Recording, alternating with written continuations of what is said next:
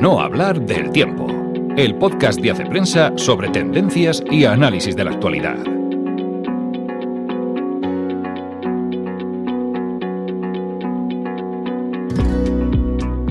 Hola amigas y amigos de Hace Prensa, soy Ana Sánchez Lanita y escuchas una semana más para no hablar del tiempo.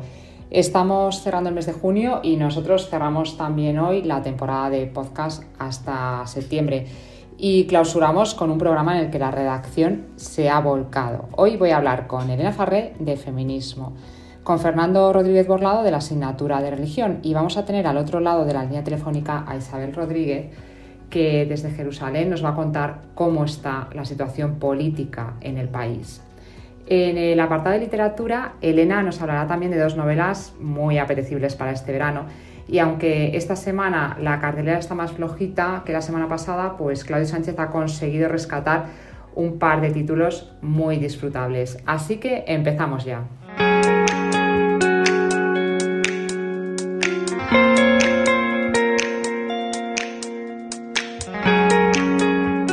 Y como os decía, eh, vamos a hablar de feminismo y en concreto de luchas y controversias dentro de este movimiento, porque Elena Farré, que ya nos decía en pasado podcast que ya le gustaba investigar sobre este tema, pues ha escrito esta semana un artículo en el que se preguntaba si el feminismo se ha olvidado de los pobres, en concreto si se ha olvidado de los pobres lo que ella denomina feminismo de camiseta. Hola Elena, primero de todo, ¿a qué te refieres con este feminismo de camiseta?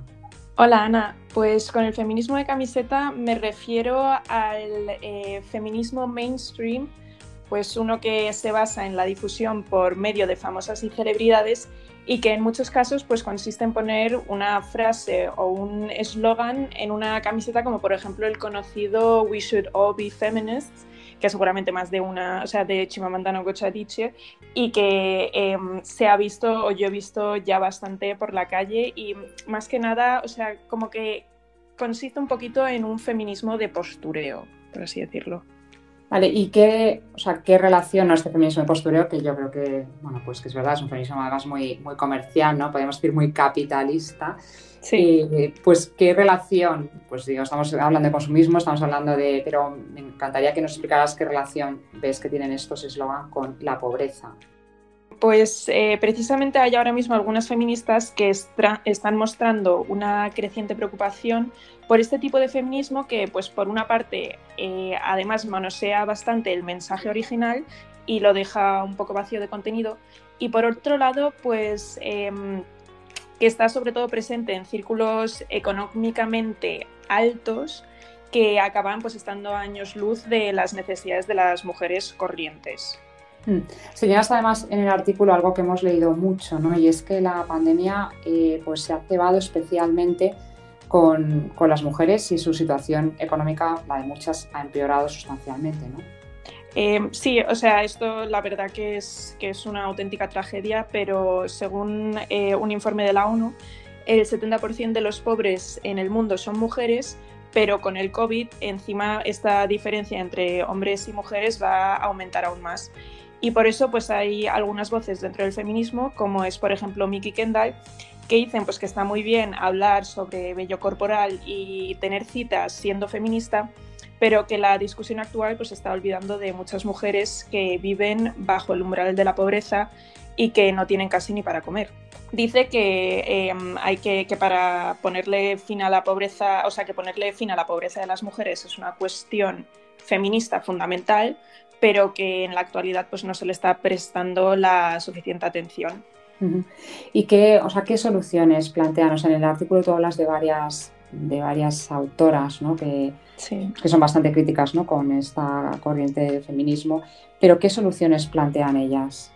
Por un lado, o sea, dicen que un buen inicio sería cambiar la, la conversación y pues también prestar atención a temas pues que son poco atractivos como pueden ser pues la pobreza extrema o la falta de educación que, e intentar combatirlos, porque al final sí que son temas que no, no venden o no, no, se pueden capitalizar, pero eh, que son importantes porque o sea, no se va a poder lograr una mejora y la igualdad si sigue habiendo pues, un porcentaje bastante más elevado de mujeres pobres en el mundo que de hombres, o sea, y que viven bajo el umbral de la pobreza y por consiguiente pues no pueden acceder ni a la educación ni a la sanidad.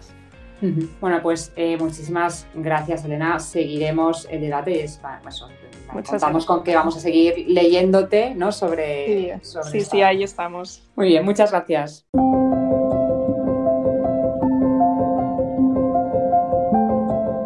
Pues Isabel Rodríguez, que es nuestra corresponsal en Jerusalén, ha escrito esta semana sobre el cambio de gobierno en Israel, que ella considera, así lo escribe, que como el inicio de una, de una nueva era. La verdad es que es un artículo muy interesante, pero yo quería aprovechar que la tengo al otro lado de la línea telefónica para preguntar un poco cómo está el ambiente político y cómo se ve desde una perspectiva occidental, pero pisando el terreno, porque yo confieso que mientras leía tu artículo, pues me parecía estar leyendo el, guion de una serie. Hola Isabel, eh, cuéntanos un poco eh, cómo, cómo, cómo están allí las cosas. Hola Ana. Pues mira, la verdad es que se está viviendo todo con mucha expectación. Eh, es un cambio importante en un momento complejo por el reciente conflicto con Gaza y por la situación de pandemia que ya pues no es un año y medio.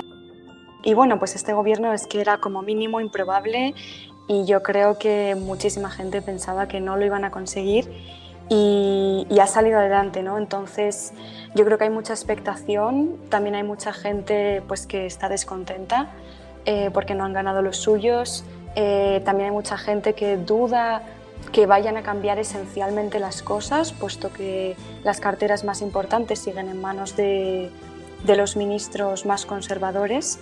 Vienen muchos del partido de Netanyahu, que han formado luego sus propios partidos, que eso es algo que sale en el artículo. Y bueno, aquí es que el futuro es siempre impredecible, esto es Oriente Medio.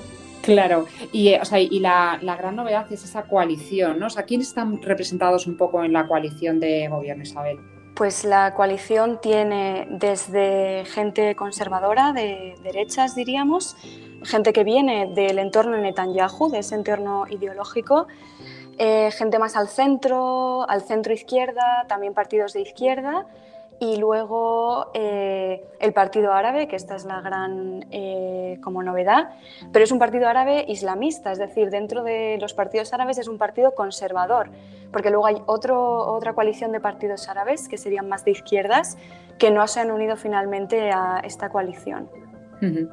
Eh, para, para, ti que eres, ¿no? que eres española, que llevas ahí un, un tiempo, es, es, muy diferente la política, ¿no? O sea, la política, decías, ¿no? esto es Oriente. ¿Cuál es la principal diferencia que tú ves en relación, por ejemplo, a la política española? quizá, y eso que el Parlamento español está bastante fragmentado, aquí muchísimo más. Sea, estamos hablando de una coalición de gobierno de ocho partidos en un Parlamento que tiene muchos menos escaños que, que el Parlamento español.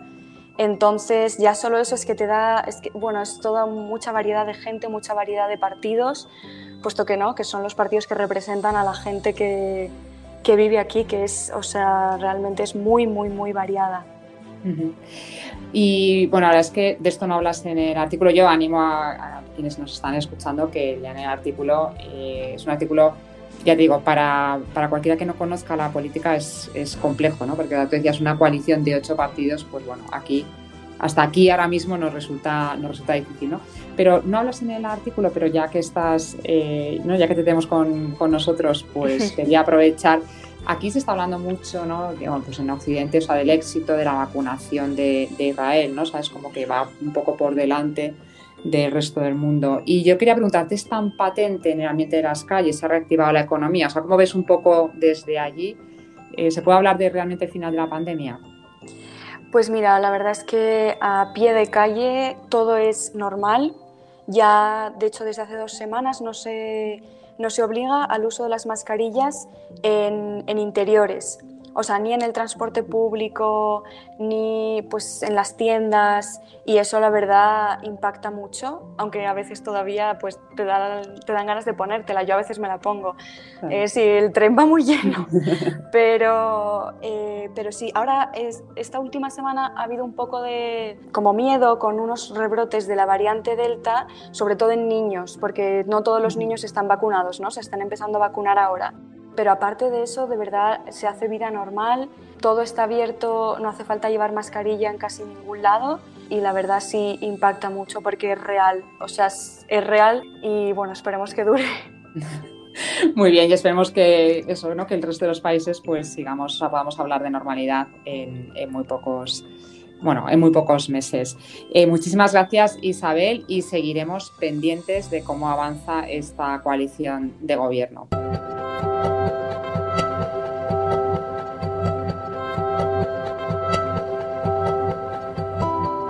Os decía que íbamos a tener también a Fernando Rodríguez Borlado con nosotros. Al final no ha podido ser, pero recomiendo su artículo sobre religión en las aulas europeas. Un artículo en el que disecciona un informe de la Fundación Europea Sociedad y Educación que explica cómo está la asignatura de religión en diferentes países. Y la verdad es que me ha parecido sugerente porque a veces en España la religión es, mm, ¿no? la, asignatura de religión es casi un arma política entre los partidos. Y este enfoque analítico y ponderado pues, es sorprendente porque revela cómo en muchos países con diferentes confesiones la religión se considera una asignatura más que entra en los planes de estudio de diferentes maneras, a veces opcional, a veces obligatoria, pero con una seriedad, con un rigor y sobre todo eso, ¿no? con una normalidad pues que ya digo, resulta sorprendente. Y vamos ya con las recomendaciones de libros.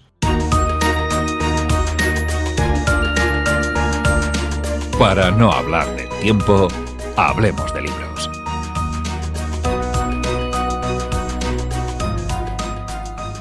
Hola amigos, esta semana os traemos dos recomendaciones literarias, una novela y una colección de cuentos perfectos para el verano tenemos El misterioso señor Batman de William Fire Harvey, una novela detectivesca que a más de uno va a mantener sentado en el sillón o tumbado en el césped si es donde os pilla leyendo. Y trata sobre un médico retirado que en una visita a su sobrino acaba a cargo de una librería en la que entran tres personajes bastante excéntricos a por un mismo libro. Y así empieza esta obra, protagonizada por el señor Dickney, un personaje lleno de carisma y de encanto, pero no os voy a contar más sobre la trama porque es un libro que, es mejor leerlo a que te lo cuenten, pero sí que me gustaría mencionar que es una novela impregnada de referencias literarias que reflejan el amor del autor por el mundo de las letras, pero lo interesante es que con estas referencias eh, pues también va teniendo en cuenta el contexto político y social de la época, lo que hace que, este, que el misterio y la obra en su conjunto pues queden muy enriquecidas.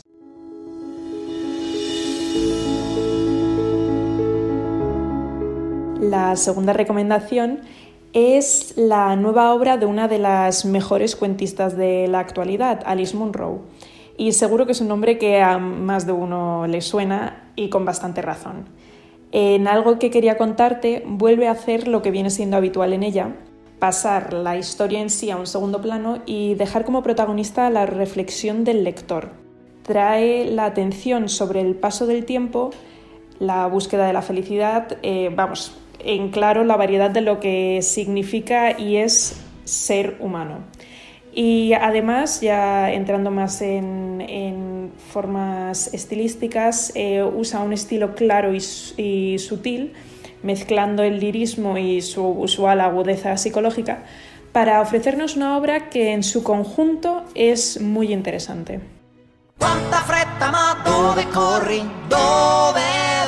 Estrenos de cine.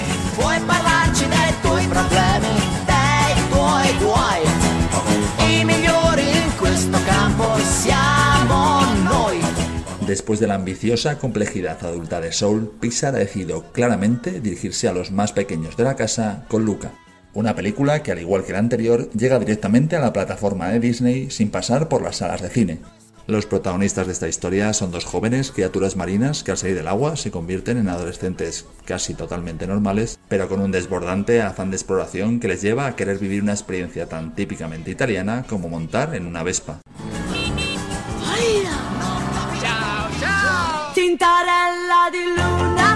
Aunque evidentemente no se trata de una de las obras maestras de Pixar, esta película transmite el encanto de la ribera italiana con una historia descomplicada y divertida y una banda sonora deliciosa en la que hay cantantes inmortales como Mina o Rita Pavone.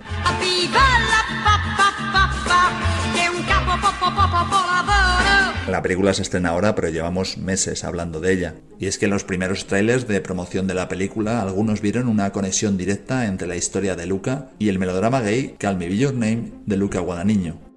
La verdad es que en este caso el argumento y el estilo de las dos películas tienen muy poco que ver, algo que no se ha cansado de corroborar el director de la película, Enrico Casarosa. Para este cineasta, Luca no pretende en ningún momento tener una doble lectura en clave de ideología de género, y entre sus principales influencias cinematográficas no ha estado en ningún momento la película de Guadagnino, sino obras inmortales del cine como Vacaciones en Roma de William Wyler o Fellini 8 y medio. Por último, Enrico Casarosa ha destacado que lo esencial en Luca es transmitir el entusiasmo idealista de una amistad auténticamente adolescente. Tu vida mola mucho más que la mía. Hay un millón de cosas que crees que no puedes hacer. Solo necesitas intentar probarlo.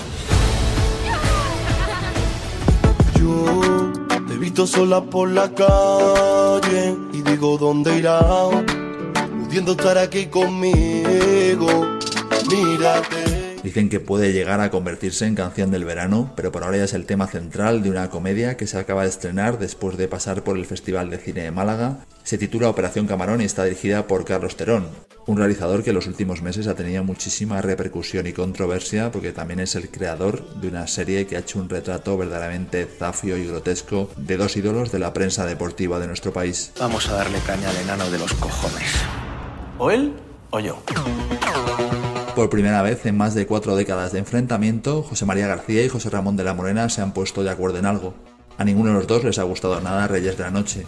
Y la verdad es que les entiendo perfectamente. El tono exagerado y maniqueo de la serie es un defecto habitual en el cine de Carlos Terón. Sin embargo, Operación Camarón está en la línea de películas más ingeniosas del cineasta como Es por tu bien, Está protagonizada por unos excelentes Julián López y Natalia de Molina y cuenta la historia de Sebas, un policía novato y con ciertas dotes musicales que de un día para otro tiene que infiltrarse en una banda de flamenco trap. Ahora eres Cani, pruébala. Pisa, hola qué arte. Qué zalero. Le partía la boca. Sin acento. Una comedia sin grandes pretensiones, pero que en ningún momento agrede al espectador. Además, la película entretiene y divierte con mucho talento en la interpretación y en el guion sin duda uno de esos títulos que aspira a convertirse en uno de los taquillazos del verano. La música es arte, solo tiene que apagar tu cabeza y encender tu corazón. Mío, cosa más bonita, digo. Y acabamos con un documental que desde el lunes puede verse en Movistar y que también está disponible en HBO Max.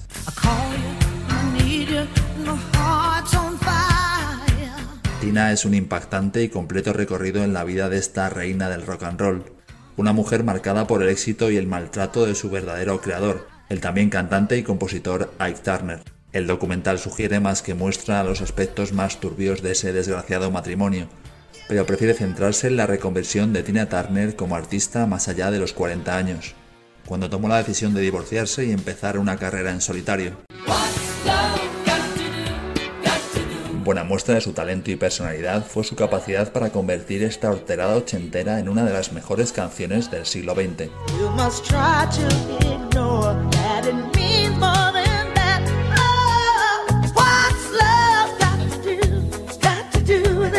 Tina es un título conmovedor y necesario, a la altura de grandes documentales recientes sobre cantantes como Amy de Asaf Cafapedia o Whitney de Kevin MacDonald.